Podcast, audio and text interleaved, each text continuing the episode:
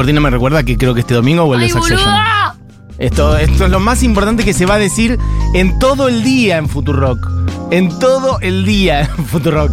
Este domingo vuelve eh, Succession. ¿Cómo nos da eh, droguita una tras la otra? Eh? Porque se termina Last of Us y Tuk aparece ahí ya otra cosa. La verdad que igual... No, lo de Last of Us es mucho. Felicitaciones a la gente que maneja el algoritmo de nuestras vidas porque estamos todos atrás como perritos este, salivando. Lo de Last of Us es mucho que es porque te pareció buenísima o malísima. Me pareció buenísimo. Ah, por eso. Pero al Succession es buenísima. como- Che, ¿sabes que tenés una invasión de hormigas al lado tuyo? ¿Adentro del estudio o en el patio? Dentro del estudio, mira, acá. hay No una- estoy viendo. Dentro de la zapatilla Ah, hay una en y al el. costado tuyo, bajo la ventana. Se están subiendo. Uy, tenés una oreja. ok. No la estoy visualizando. Mati, te Veo, estás moviendo para el costado. Están moviendo 800.000 hormigas. veo solo la hormiga que el está costado. en el enchufe. Bueno, vamos a lo del contenido. Vamos a hablar del una contenido. co- Eh, trajo un contenido un poco pesado también en tu cumpleaños. Ok, ¿Pero por qué? Por algo emocional, emocional mío. bien, a ver. Y que vos te tomás muy en serio. La hora animada es tu hora donde vos te tomás muy en serio eh, la música que sucede en el programa. Claro. Y vos decís, bueno, hoy voy a hablar durante una hora de este disco de jazz hecho con pedo de trompeta. Y, Exacto. y, y al otro día voy a hacer este disco de Beyoncé. Sí. Y a veces uno dice, ¿qué estoy haciendo con mi vida? ¿No? Eso me pasa igual bastante seguido. Lo sé. Entonces, eh, traigo una noticia que tiene que ver con una efeméride muy sonsa, que ya se habló bastante, pero que nunca lo hablamos en este programa, y que tiene que ver también con un conductor de radio y locutor que en algún punto podríamos decir cambió la historia de la música. Ok. A partir también, pero no solamente con este episodio, sino eh, ¿qué lo lleva a este episodio? Va a haber mucho Wikipedia hoy. Perfecto. Lo quiero blanquear acá. Adelante, no pasa nada. Barbie, ¿lo sacaste de Wikipedia? Sí, lo saqué de Sí, lo Wikipedia. sacó de Wikipedia. ¿Cuál es? El festival del que estoy hablando. No dije que había hablado de un festival, ¿no? No. Ok. Así que vas a hablar de un un festival. Ordenando la información. Hoy eh, es 2023. Sí. Bueno, hoy, 21 de marzo de 2023, se cumplen 71 años del Mundo Coronation Ball. Mundo Coronation Ball. Ok. Sí. O Ball, en realidad. ¿Ball? Creo que sí. Mi inglés es muy malo, el tuyo es mejor. La verdad que no. Es como el, el ball, es como ba- gala, baile, ¿no? Si no me equivoco. Puede ser, yo diría que es una pelota, pero Perfecto. posiblemente esté mal. Adelante. La cosa con Mundo Coronation Ball Sí. es que eh, es un festival que se hizo el 21 de marzo, pero que, a ver, no. El 21 de marzo de 1952.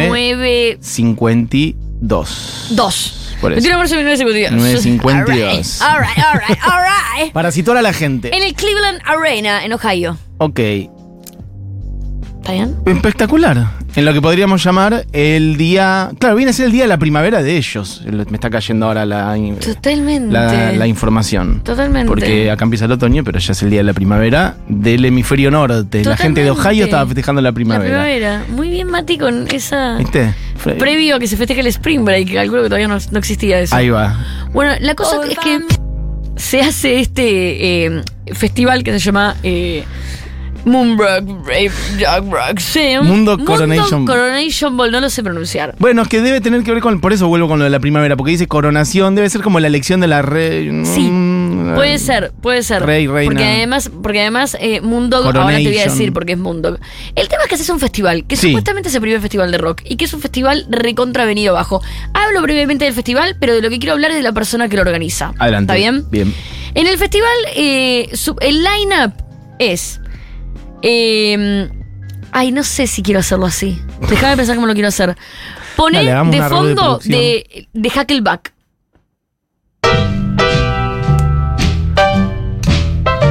Ya estamos todos en Ohio en 1952. Sí. Con esto, directamente. En el line-up tocan muchos artistas, supuestamente.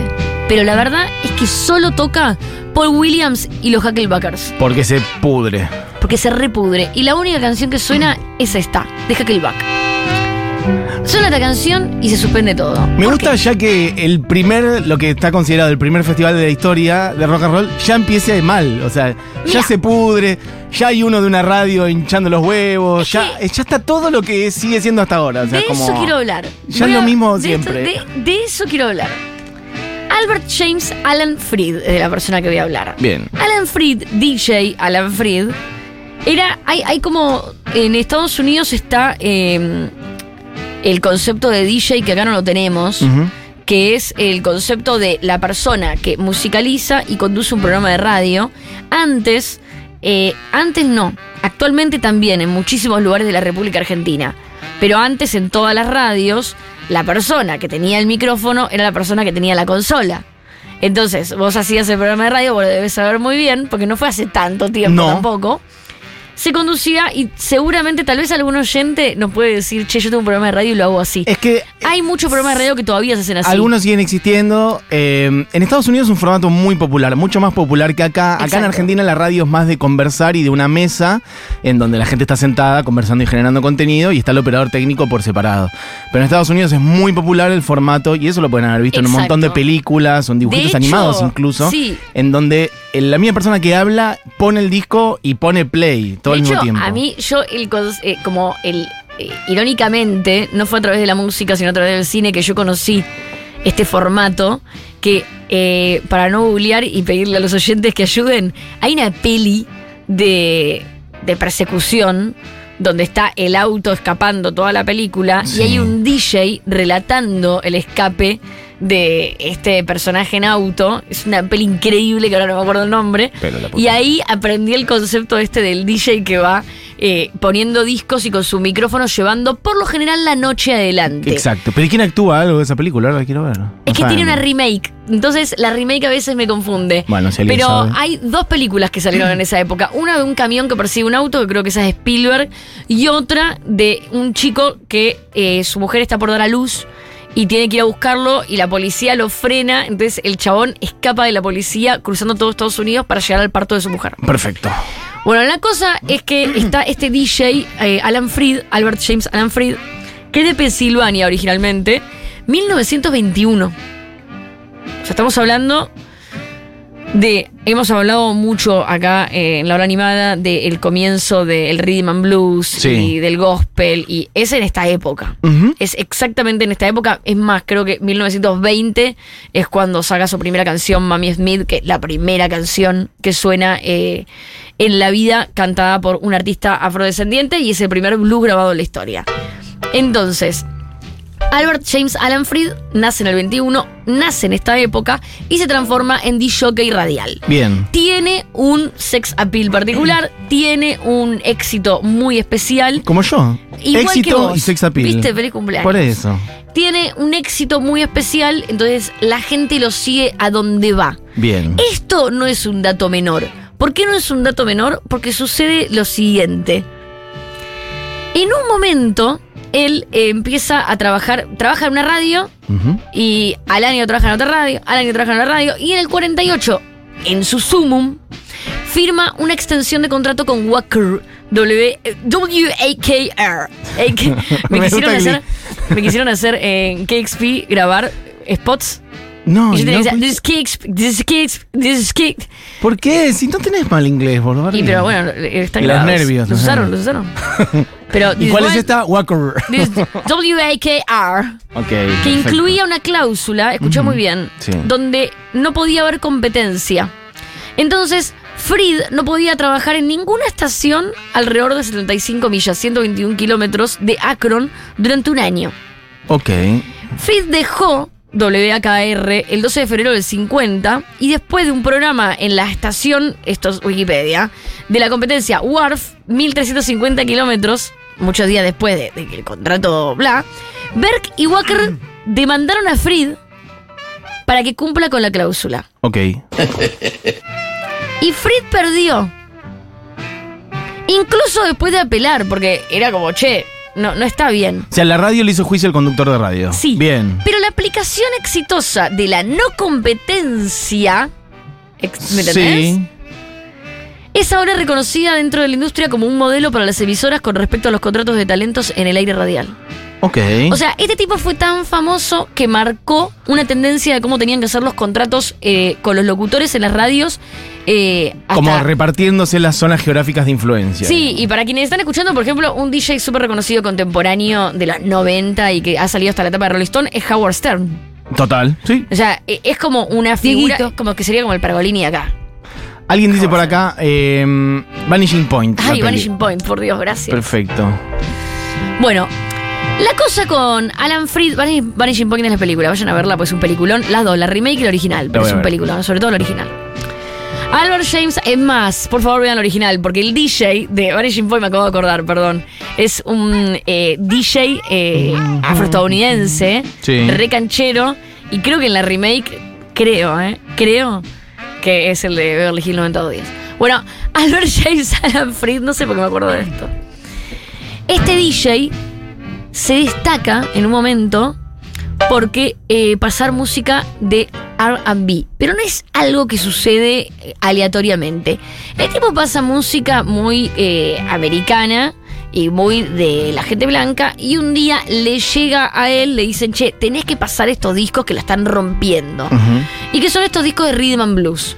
Estos discos de Rhythm and Blues solo eran consumidos por eh, personas eh, afrodescendientes y afroestadounidenses. Cuando decimos No- rhythm and blues es la manera también eh, comercial que habían encontrado para decir música, sí, afro, música afroamericana. negra. Sí, era blues, gospel, era pero muy hecha, específico. Por eso, hecha por Muy. personas de la comunidad Total. afroamericana. Bien, por eso. Total. Entonces en ese momento él empieza a pasar estas canciones y empieza a tener mucho éxito. Sí. De hecho, eh, la persona que más le incentiva a pasar estas canciones es Leo Mintz, otro blanco de Cleveland, Ohio, que tiene una disquería. Y en esta disquería, Leo Mintz le dice a eh, este tipo, le dice, che, Alan, acá en la disquería está pasando algo muy freak, que es que yo estoy vendiendo muchos discos de rhythm and blues a gente que no tiene plata y que no es blanca. Eh, y me está yendo bien. Pero desde hace un mes que la gente blanca empezó también a comprar estos discos. Está, está funcionando. ¿Qué pasaba? Era la posguerra. Claro. Y en esta época de posguerra, los muchachos, los chicos, estaban muy. eh, estaban perdidos. Tenían ganas de Tenían ganas de fiesta. Tenían ganas de joder. Y no encontraban fiesta en el jazz muerto de la posguerra que venía de Alemania. Sí. Entonces empiezan a consumir estos disquitos de rhythm and blues. Y de repente, Alan Freed dice: Esta es la mía. Y empieza a pasar estas canciones. Bien. Aparentemente, me gusta más esa música, ¿eh? Aparentemente, lo que sucede, hay muchas versiones, pero lo que sucede es que este chico dice, lo que vamos a pasar acá es rock and roll. Bien. Rock and roll podía significar, porque había una canción, de hecho, a ver, ¿qué canción traje? ¿Traje otra? Traje otra. Billy Bard and the Dominos, poneme. Esta banda que estás escuchando tenía una canción Ten piedad, baby. Have mercy. Que se llamaba. Va, no sé cómo se llamaba, pero la canción decía I rock 'em.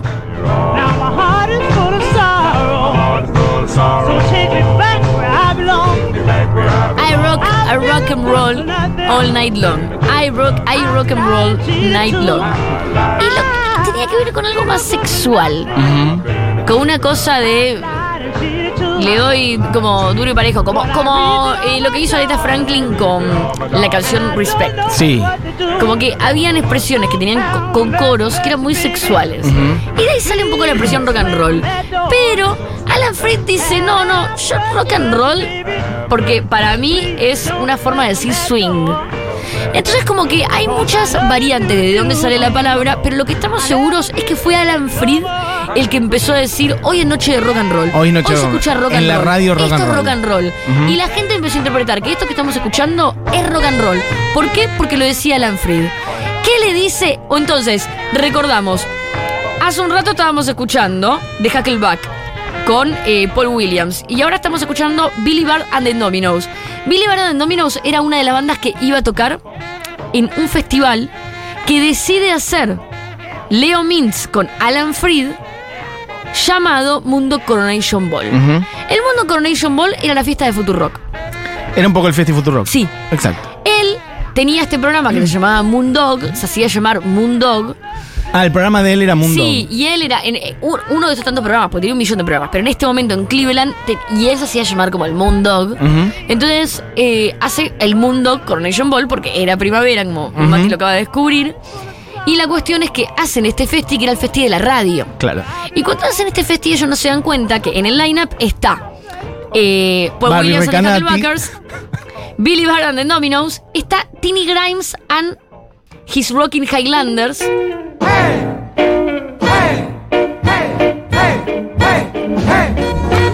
Esto quiero decirles eh, previo a la peli que vieron de Elvis Presley. Este lineup era 110% afroestadounidense. Claro, total. O sea, no había un artista blanco arriba del escenario que pudiera hacer esto todavía. Así que nadie todavía había copiado este formato. Hasta ahora me viene cayendo muy bien este personaje. No sé si después la choca con algo. no pero... choca nada. Ah, ok, perfecto. Es un blanco que está bien, pero armó un festi, este, toda de población afroamericana y me popularizó el término rock and roll. Sí. Y además estoy viendo fotos de él y es como un señor, para si lo quieren buscar, como un señor engominado, con moñito, elegante, con un traje cuadrillé, muy este, los- las fotos que estoy viendo de él, muy de esos fines de los años 40, primeros 50. Y me gusta que el afiche del festival, que es, es el Mundo Coronation Ball, dice eh, con el Mundo Radio Show. Con Alan Freed in person, aclara, tipo en persona, va a estar el conductor y dice broadcast over eh, la radio direct from the ball. O sea, con transmisión en vivo. Esto o sea, no fue este es el, tra- es el Esto era un Futurock. Festi Futurock. Es el A ver, yo quiero recordarles. transmisión en vivo. Elvis arranca dos años después de que se hace este festi. Claro, es de estos pre O sea, Elvis. Entonces, esto, justo cuando vi la peli de Elvis, la otra vez cuando estábamos charlando, una de las cosas que me cayó un poco mal era que era como que, claro, pero es ver- igual era real la historia. Él se presentaba frente a una audiencia 100% blanca. Entonces veían sus movimientos y era como, ¿qué está pasando eso? Pero la verdad es que era muy careta todo, porque esto ya estaba pasando. Ya- obvio, claro. Y estos movimientos ya estaban pasando. Bueno, Esto- Little todo, Richard todo, todo, y tantos otros. Sí, sí. El público, si vos ves una foto, es muy impresionante. Porque si vos ves una foto, lo que vas a ver es a Moondog haciendo la transmisión y un público 90% afro. Sí. Y hay en el medio algunos blancos. Esto es un montón, porque estaban haciendo un festival para ellos. Ujú.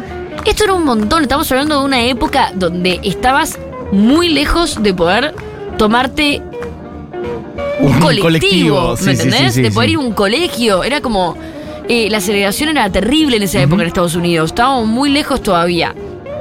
La cuestión es que. Poneme a Danny Cobb ahora. Entonces escuchamos Billy Barron and Dominoes, Tiny Grimes and His Rocking Highlanders, Paul Williams and the Hucklebuggers y Danny Cobb. Este era bastante el lineup, me falta un artista final que lo voy a nombrar después.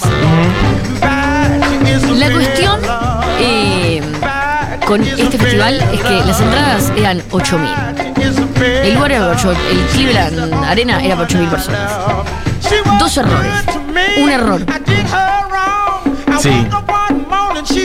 Bueno, pero no podían controlarlo, no estaba eh, en esa época la pulserita de la palusa. Mucha gente falsificando entradas. Amigo, le tenés que poner un chip. Por eso digo, QR. es notable cómo en el primero ya están medio todos los elementos de lo que Es lo después que iba a ir desarrollando en las lo décadas posteriores. De gente desesperada por acceder a este festival, empiezan a falsificar entradas. ¿Cuánta gente se presenta al festival? ¿Cuántas? 25.000 personas. Y tenía capacidad para. 8.000. Y todos con entrada. O sea, había entradas vendidas. entrada. No, no todos. ¿Qué pasó? falsas. Bueno, sí, sí, todos con entrada. Otra cosa, se olvidaron de avisar en la entrada que duraba dos días el festi. Entonces todo el mundo fue al primer minuto del primer día. ¿Qué? ¿Y el segundo no fue nadie? ¿O no No, no, sabían? es que no fue nadie. Ah, Todas estas canciones que estamos escuchando son las canciones que deberían haber sonado en el festival. Claro. Pero la única que sonó fue la primera. ¿Por qué? Porque a los dos minutos de que arrancó el festival, colapsó. colapsó. Tuvieron que evacuar. Acuchillaron a uno. No, eso te iba a decir, ¿hubo violencia física o no? Hubo Espero que no haya muertos. hubo Perfecto. un muerto. No. Eh, ¿Hubo un muerto? Hubo un muerto. Uy, Y eh, el festival se canceló. Otra, pero quiero- Eso no pero es como el Festival Futurock. No es como el Festival Futurock. Eso no Pero pasó en ningún Festival Quiero- Futurock. quiero Artista destacar exclusivo. esto. Ninguna persona fue acuchillada en la realización de ningún festival Futuro. Lo hicimos. Eso que se Quiero sepa. festejar del mundo Coronation Ball. Quiero festejar, eh, festejar muchísimo que tuvo más cupo femenino que el Cosquín Rock 1952. Ahí tenés. Era cinco artistas. La quinta artista, ¿sabés quién era? Vareta Dillard. Irónicamente, Ironic. para el mundo patriarcal en el que vivimos, de todos esos artistas, la más exitosa fue Vanessa Dillard. Con el tiempo. envidia. De hecho, mira, bueno, que suena un poquito. But still I'm happy,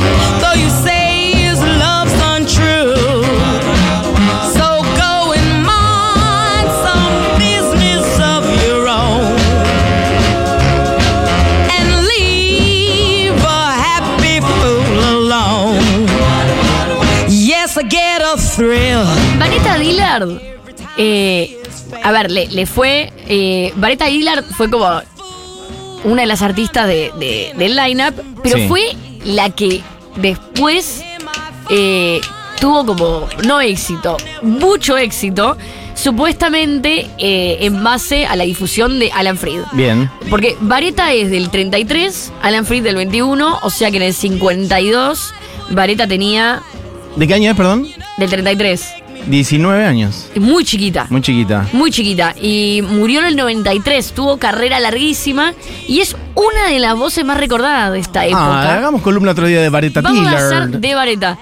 Pero traje una canción, pero creo que vos encontraste una joya antes. Bueno, ah, estaba Porque es para que suene entera la canción que traje. leyendo por ahí, no sé cuánto dura, chicos, el audio, pero parece que hay un audio de el amigo, el, el- el- el de Fried. Alan Freed, eh, disculpándose el día siguiente. Dice Alan Freed's apology, o sea, la disculpa de Alan Freed, del, al día después del mundo Coronation Ball. A ver qué dice. Hello, everybody. This is Alan Freed speaking. And friends, I want to have a little talk with you before we begin our regular Moondog show tonight about the horrible disappointment of many thousands of folks who tried to attend our coronation ball at the Cleveland Arena last night. And believe me, I come Bueno. to you very humbly. No, bueno, parece que son regret 15 minutos, es el programa entero. the great disappointment De esa gran thousands of you who've been my friends Miles de ustedes que sufrieron ayer. Me gusta igual. Eh, Pide nada, disculpas sin pero es vueltas, otra eh, lo banco, lo Otra banco. época. Muy otra elegante, época. muy Y después elegante. seguimos con el programa. Eh, ni, ni idea. No, no sabemos qué dice, pobrecito. La- la- bueno. no cancelemos a Alan Freed. De toque, pero eh, lo- con mucha seguridad. Me mucho- gusta el tono con el que habla, todo, todo otra época, otro Otra mundo. época. Bueno, Vareta Dillard era el cierre de este festi, era el cupo femenino de este festi, no tocó. Sin embargo, poco tiempo después, muy poquito de- tiempo después, llegó al puesto número 8 Billboard con la canción Easy Easy Baby, que es la que traía como para coronar Bien. estos 71 años de eh, el festival que no fue, pero que se llamó eh, Mundo Coronation Ball por Mundo Alan Freed, un DJ como Mati Mesoulán, Eh. que dijo, hagamos el Festi Mundog. Festi Mundog, y el Festi Mundog, sin darse cuenta, estaba trayendo eh, lo que sería la apropiación cultural histórica más grande de la historia de la música, que es a 25.000 eh, chicos eh, afroestadounidenses queriendo consumir rock and roll, eh, una avalancha humana, todo cancelado, y al rato ya era música para blancos, y, y ya está. Y rock and Elvis roll. Presley, rock and Y roll. que sea rock and roll. Y se terminó. Hermoso, gran historia. Así que, no tenía eh, muy presente este festival, Mundo Coronation Ball. Y el amigo, después prometo que me voy a sentar a escuchar eh, la disculpa de este muchacho, a ver qué dice. Sí, es un festi que no lleva mucho, pero que se ha hablado bastante. Hay artículos, hay, hay bastante material, pero de lo que no se habla, tanto es de Alan Freed en general. por eso. Sin embargo, hay una película. eh, hay una película Me que se llama interesa. American Hot Wax eh, del 78, Ajá. que está basada en la vida del Del amigo como, como promotor. Alan Freed. Sí. Ok. Habría que buscarla. Yo no, no la vi. Se llama American Hot Wax. Eh, pero Hello, sí. everybody. Hello, everybody. Sí, es muy fuerte. Che, murió muy joven este muchacho, estoy Y viendo. sí. No, no, pero no, no llegó a los 45 años. Y no. ¿Por qué?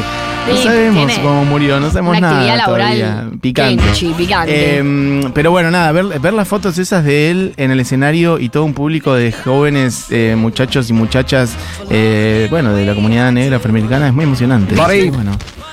Eh, Vamos con Easy Easy Baby de Vareta Diar porque me está bardeando acá el productor. adelante. Hello, everybody. Take it easy, baby, don't hold me too tight. And everything is gonna crazy, baby. Oh, when it's time to kiss your baby goodnight. Easy, easy, baby. You can hold me, but don't hold me too tight. Slow and easy, baby. And everything is gonna be alright. Why'd you say you loved me? If you never meant